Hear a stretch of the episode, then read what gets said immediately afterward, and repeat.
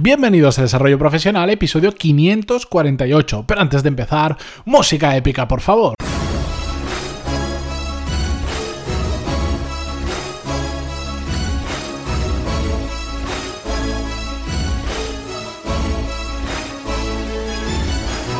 Muy buenos días a todos y bienvenidos a un nuevo episodio de Desarrollo Profesional, el podcast donde hablamos sobre todas las técnicas, habilidades, estrategias y trucos necesarios para mejorar cada día en nuestro trabajo. Hoy vamos a hablar sobre procesos de selección, sobre entrevistas de trabajo más concretamente, pero antes de nada tengo que hacer un pequeño disclaimer, una pequeña aclaración. Yo no soy un experto ni un especialista en selección. Voy a hablar de ello, pero seguro que hay algún matiz que se me escapa, que alguien que se dedica solo a eso me va a corregir. Completamente de acuerdo, sé que va a caer algún comentario, no pasa absolutamente nada. Sí que he hecho selección porque me ha tocado ampliar plantilla en la empresa en la que estaba y he tenido que seleccionar gente. No es un tema que me apasione mm, precisamente dentro de todo el mundo, dentro del área de talento, no es el que más me gusta. De hecho, me parece un área súper complicada y admiro a la gente que se dedica a selección porque es muy complicado encontrar a gente buena. Pero bueno, dicho este, esta pequeña aclaración, vamos con el tema. El otro día, eh, navegando por LinkedIn, que ya sabéis que, me gusta bastante, de hecho es la red social que hoy en día más consumo con diferencia, y si no estamos de contactos en LinkedIn, agregadme, porque mi, red va creciendo e intento aportar valor siempre que escribo, no escribo mucho, pero cuando lo hago intento que sea de valor y sobre todo eh, pues yo lo utilizo para aprender también muchísimo porque creo que el contenido que hay ahí es de bastante calidad. Buscadme, Matías Pantaloni, no, no vais a encontrar a muchos con el mismo nombre y apellido, creedme, y nos conectamos. Pero bueno, navegando por LinkedIn, que me voy del tema, mm, vi una una persona que recomendaba la publicación de otra persona, de una persona que se dedica a la selección, que recomendaba un, archivo que se llamaba, un, un documento que se llamaba Ejemplos de preguntas para una selección basada en competencias.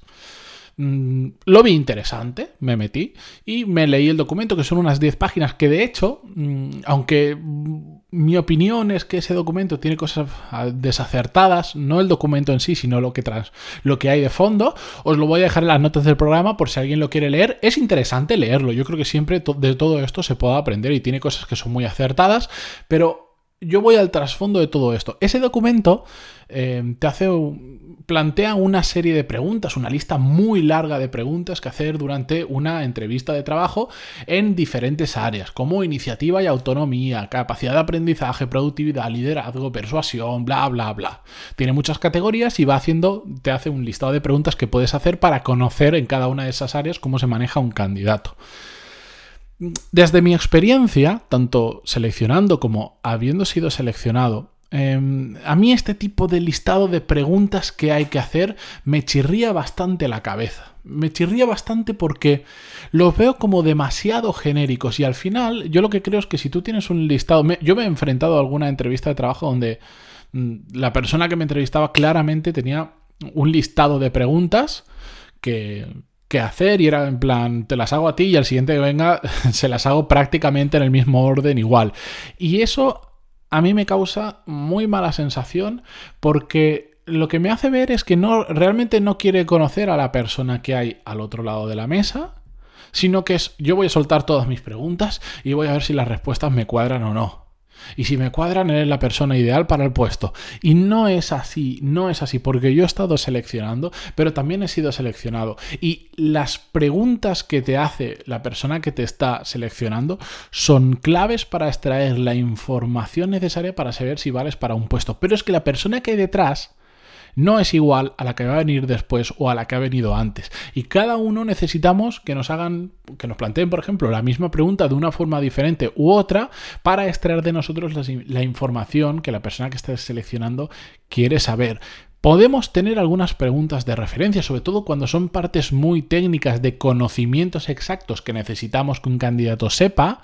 Bueno, pues entonces sí le podemos ah, decir, has trabajado con este tipo de maquinaria, con este tipo de producto, con este tipo de tecnología en concreto, cuéntame cómo lo hiciste, cómo lo has aprendido, si te gusta. Bueno, todo eso está de acuerdo.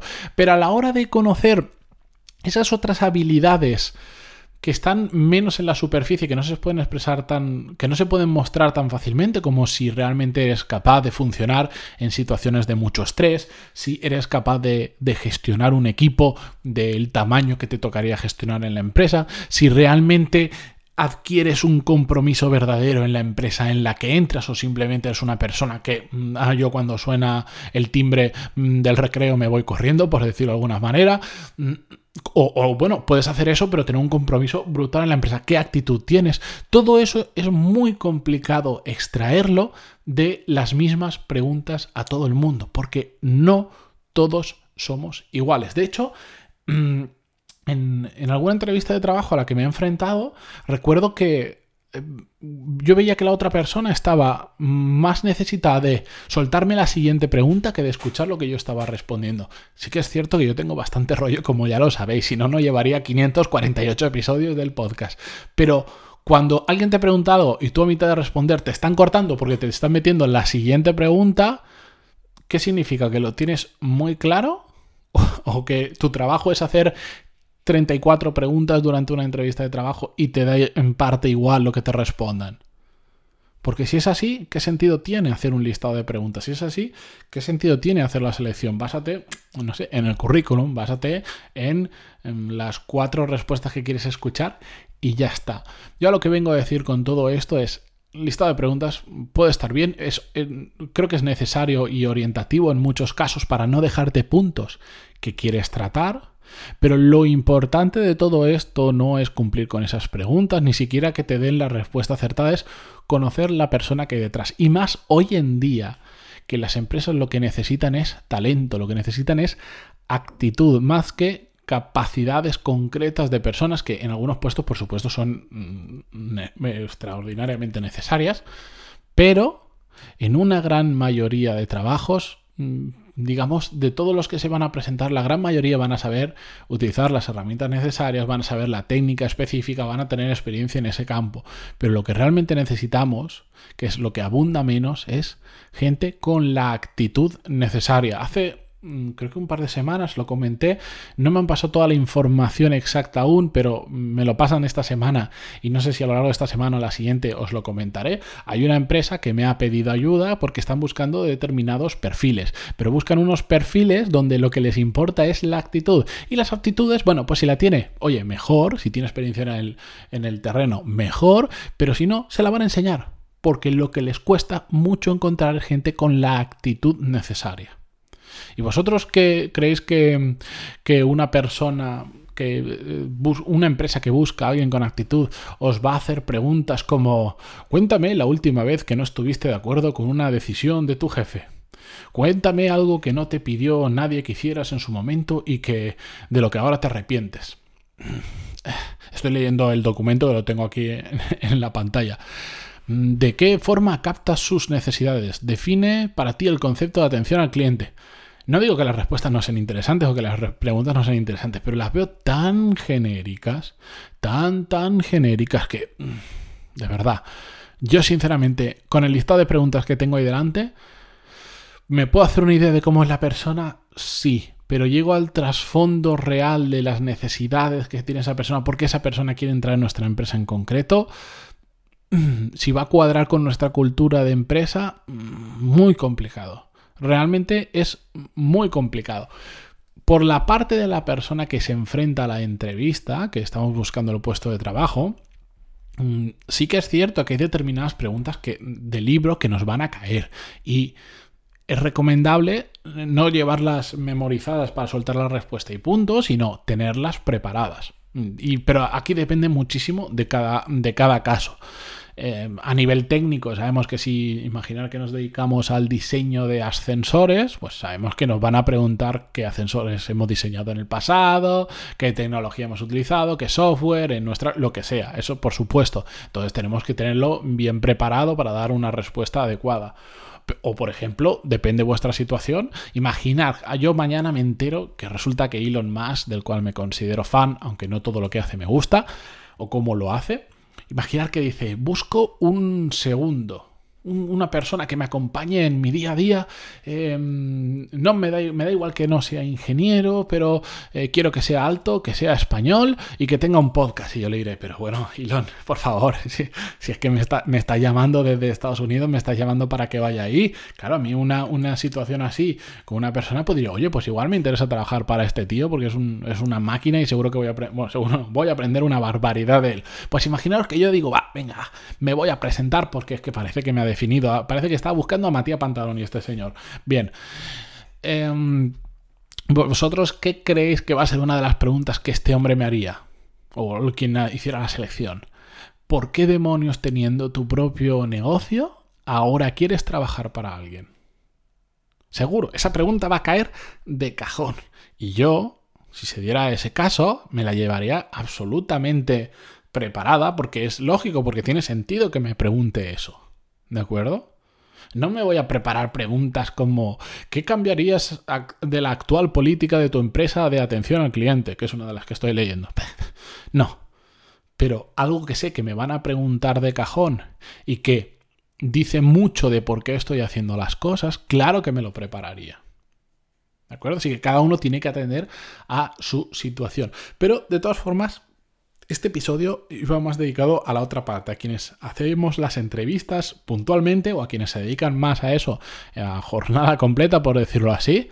De lo que se trata es conocer a la persona que hay detrás, a la verdadera persona que hay detrás, al verdadero profesional que hay detrás.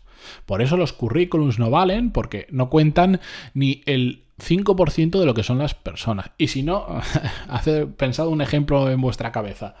Pensad en una persona que conozcáis que profesionalmente lo podríais definir como un piratilla, el típico sinvergüenza que, que te vende la moto y después no hace nada, que está en el trabajo y siempre está pasándole los marrones al compañero, que no sabe trabajar en equipo. Bueno, mm, algún mal profesional de estos que todos nos hemos enfrentado en nuestra vida profesional por ahí, ¿vale? Si veis su currículum, ¿Vosotros creéis que su currículum dice todo, dice, dice eso de él, que es un piratilla, que después se escaquea de todo? No, su currículum es un listado de empresas en las que ha trabajado, el tiempo que ha trabajado y un listado de cosas que ha estudiado y las responsabilidades que tenía, etcétera, etcétera. No dice nada de que es un piratilla. Por eso es tan importante conocer de verdad a las personas para no meter uno de estos tipejos o tipejas en nuestra empresa. Así que con esto, recordar, de todas formas, yo mm, Comparto la información con vosotros eh, porque también quiero que toméis vuestras propias decisiones y seguro que de ese listado eh, vais a sacar alguna pregunta que para vosotros pueda ser interesante si os estáis pensando en buscar trabajo, si estáis en procesos de selección. Lo único que digo es que eso no es un ABC que se tenga que seguir siempre, porque no es así, porque cada uno somos un mundo y no todos nos merecemos las mismas preguntas para conocernos. En las notas del programa pantaloni.es barra 548 os voy a dejar el enlace con el archivo para aquellos que tengáis curiosidad, que además es un PDF que está hecho por instituciones públicas, de estas que, en este caso de la Generalitat Valenciana, el, el INPIVA, que es un instituto que te ayuda, bueno, todo esto de temas de empleo, ¿de acuerdo? Eh, si os ha gustado este episodio, ya para despedirme, o creéis que le puede ayudar sobre todo a una persona que conocéis, hacérselo llegar porque ese pequeño gesto de 10-20 segundos le puede servir muchísimo para esa persona y también a, mí me estáis ayudando porque da difusión a, bueno, pues a este trabajo que hago diario para ayudar a la mayor cantidad de gente posible. Con esto yo me despido hasta mañana. Muchísimas gracias por estar al otro lado, otro martes más, por vuestras valoraciones de 5 estrellas en iTunes y vuestros me gusta y comentarios en iVoox. Hasta mañana. Adiós.